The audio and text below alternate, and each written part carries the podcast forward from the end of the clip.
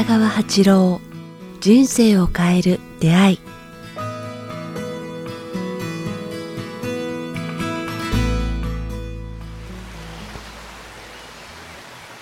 こんにちは早川洋平です。北川八郎人生を変える出会い。今日は第94回です。北川先生よろしくお願いします。どうぞよろしくお願いいたします。さあ、えー今日も小国シリーズということでそうそう。えー今日もギャラリーの方も、えーたくさん数百名数百名。数百名のはずですが、えーいらっしゃってますでもので僕はですね、本当に早川君が小国に来てくれることはすごい待ち遠しかったし、嬉しかったんですよね。なかなかね、うんうんなくてもう先生と出会って2年ですけどね番組でも常々、えー申し上げてますけどももうそのうち行こうと思ってたんですけども季節してむしろ先生がね鎌倉で僕の近所にうん越してきていただいたのなかなかなかったんですけど今回ねあそこ不思議だったでしょ？こう景色が遠くまで見えるんだけど、草原が広がってるし、はい。青い空も広がってるんだけども、いわゆるこ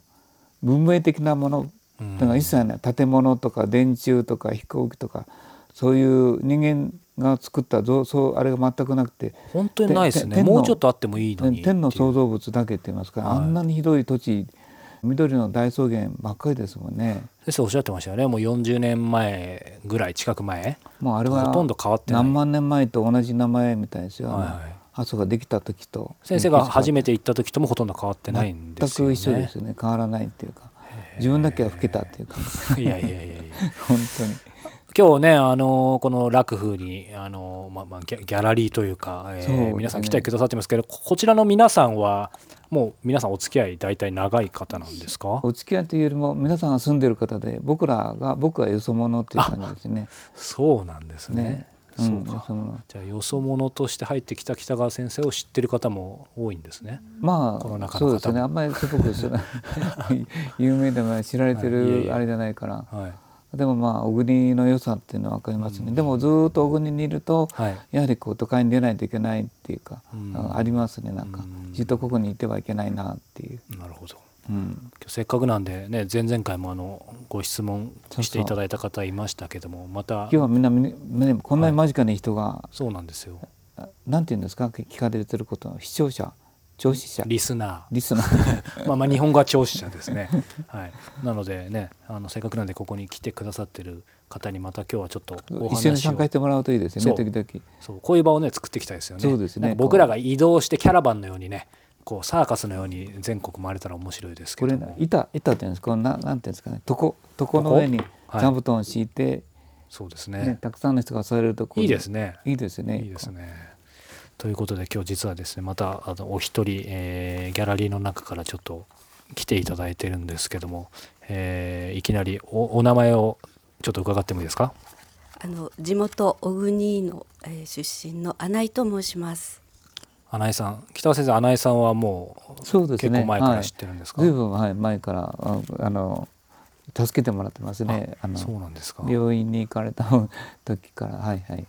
ちなみに、えー、と穴井さんは北川先生と、まあ、知り合ったきっかけいつどんな感じなんですか？差し支えない範囲でもう30年近くにはなると思うんですけど、あの最初陶器にちょっと興味があって、で北川先生の奥さんと北川先生とで最初あの陶器店みたいなのがあって、そこに行って。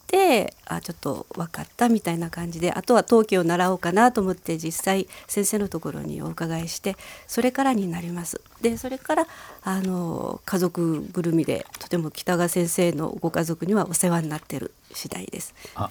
そうなんですよ。忘れてた。何ですか？農業してるんですけどねはい。私、そのまああのお父さんがえっ、とすごい農業を手伝ってくれてじっちゃんってじっちゃんってやってるんですけどもまああさんの。はい。すごいなんか馬力馬力ではないんですよね。継続する力っていうか知恵と、えーまあの農業者って農業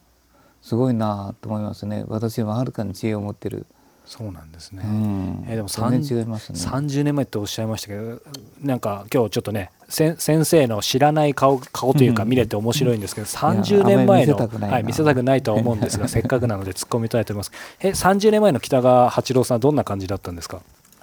やはり小国に住んでいるとなんかこうよそから来られたんだなって感じで全然雰囲気が違うんですね。空気感も違うし奥様もそうだったんですけどあの頃その奥様があのコーヒーを入れてくれたんですけどそれも近くのあの湧き水っていうか美味しいお水でコーヒーを入れてくれるんですね。でコーヒーの味なんて全く分からなかったんですけどすごい美味しいのを感じたし今ではパンとか焼くあの自宅で焼くのは普通になってるんですけどああいうあの頃のなんか自家製のパン奥さんが焼いてた焼いてくれたパンがとても美味しかったのとあの以前住まわれてたあの先生のお宅の縁側でこうそのパンとコーヒーをこう食べながら飲みながらあの夕日っていうかその景色を見てると小国に住んでいながら全くそういうのに気が付いてなかったっていうか気づかされてくれることがいろいろありましたしでいろんな方が来られてたのであのすごい小国の中に狭いところにいていろんな人に出会えるとかいろんなこう経験をさせてもらってそれがとっても新鮮だったし30代前半ですごいこういろんなあのどっちの道に行けばいいのか模索していた私にとってはとっても道が開けたっていうかそういう経験からになりました。初めうん、まあよそ者だったんですね、僕はねあの、まあ、今姉さんの言葉なんだけども全くのなんかよそ者なんですよ。こう知人も友人も知り合いも親戚も誰もいない町にいきなり流れ者としてきたんですよね。よくこんなとこで生きていきたいな自分で思うけれどもただ断食と山の中でひたすら瞑想だけで今思うとよく食らえてきたなと思うんですけども、まあ、光を受けたっていうか導かれたって感じがしますね。今穴井さん言ってたその北川先生の前のお宅の縁側って僕さっき見せていただいたあの、ボレアに行きました、ね、今はもうねちょっともう 廃屋ね。廃屋ですよね。すごかったですよあそこ、はいなんか壊れかけた見えた夕日があったってことですね。ねあの本を皆さん読んでもらうと分かると思うんですけど、なんて本でしたっけ僕が書いた奇跡の断奇跡を呼び込んだ断食かなんか思い出二人で力を合わせてねなんとか思い出しましたけど ありましたね。あの本に書いてあったようにまあすごい早奥だったんですね。よう27年間も住んだと思うんですけども、うん、あそこ住み心地が良かったっていうか農業、なんか不思議な家でしたね。日本日本のあ余分な話ですけど日本の家っていうのはあの夏用に作ってあるんですね。冬は着ればいいけれども夏はあの脱がないといけない、はい、今クーラーができてしまったから。だからあそこはね八面壁がないんですよね。八面。あそうなんす。ごかったですよ。何もかも出入り自由。鳥も蛇もなんかトカゲもネズミもみんな一生くたんっていうこうなんかそういう世界があって、都会から私はその銀座とかあれだったから来た時に、でも結構なすすんなりと入りましたね。なんかやっぱ都会から出てきた都会ボーイみたいなとこあったんですか？ああ、が抜けてましたね。あの今ではあの普通に皆さんやられてることなんかもすごい私たちから見れば新鮮でしたそのコーヒーのことから何からパンのことから、ね、手作りジャムからあのその頃から見たらやはりすごい新鮮でした。で少しずつこうですねあのこうやってあの楽風とかできたりとかいろんなライブがあったりとかいろんなドイツワインのですねいろんな方が来られたりとか結構いろんな方来ましたよねなんか。いろんな方呼びましたね、はい、でも僕が思うのは、はい、あ今からちょうど花屋さんと話してると思うのはその目に見える形のものは皆さん受け取るけども心のありようの方が僕変わってたんですね。こう心のありよう。そうそうこう受け入れるって言いますかね。この人生の意味とかからこう導かれるままに生きるとあトラブルが起きないと言いますかね。だからまあえー、っと別な言葉で言えばスピリチュアルに生きるっていうよりも何て言うかなシンクロに導かれて、えー、なったことは全てこう成就していくって言いますかね、うん、えー、偶然の位置とかそういうこう神の導きというかまあそういうものを感じて生きていけばなんかこの世はなんか自分の導かれる方向にで出会ったことは全てこう成就していくっていうことを学びに来たって言いますかね。精神的なものの方が大きかったですね。はいそういう意味ではこう自由に生きていくとかまあとらわれないとか、いうことができたとかその辺が都会的に見えたんじゃないですかね。どうしても田舎の人たちは目に見えるものを追いかけるんですよね。あの作作るものとこの対人関係と。形あるものしか見ないという世界から僕はその形のないものに価値を見つめてそれを思想として持ち込むちょっと難しいですね。というような生き方をしたのでそれは新鮮だったんじゃないですかね。それにまつわる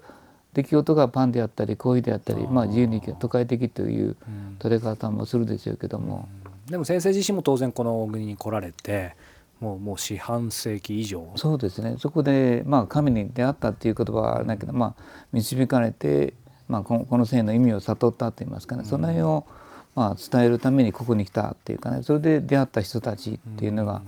あこうありがたいし大切にしたいなと思いますね。でも先生とね出会われても30年ぐらいとおっしゃいましたけど、まあ、一つ一つもし挙げるとしたら先生と出会ってなんか学んだことって別に本に書いてないことでも全然いいんですけど逆にこのねあの生で先生とずっとこう交流持ってきて何か挙げるとしたらありますか？どんなことでもいいんですか？節目節目で何かこう落ち込んだ時とかその節目で結局は助けられてる。というか、ですかねそれだと思います。さっきの予祝につながるようなこう気づきって言いますかねこうそんなに悩ま深い悩んで落ち込むことないこの人生にはこうあるというかね、うん、そこにはこう自分で自由本当は自由に自由ではないっていうこうあのいろんなことにししがらみとから対人関係でガチガチになると自分は本当に縛られてるし自由ではないっていう思うと思うんですよ。でも本当は自由なんだって言いますかね、うん、自分の生き方と心次第ではあそういうこう鎖から解き放れて生きていくことができるということをこう教えてあげたかったですね。そんな心配しなくてもいいよ。こんなにこうがんじがらめに生きなくあとあの自分が持ってるほどがんじがらめじゃないんだ。もっと自由でいいんだっていうか。だからそこには何かな言葉で言えば皆さん世間って世間から見られていることにあんまり気を使って生きてる、まあ、特に田舎っていうのはねそうなんです、ね、あの親戚多いせいもあるけれども。だから私がここに来たのはね、えっと、過去のない男で生きてるわけです。そうか。ここではね。全くそこの小学校どこ出た、はい、学校学生何した何か悪いことしたいいことしたっていうのは全くなくて、うん、えー、40できた時の40からスタートしてるからそれ以前の過去がないからね、うん、まあそういう意味では私は自由だったんですけども、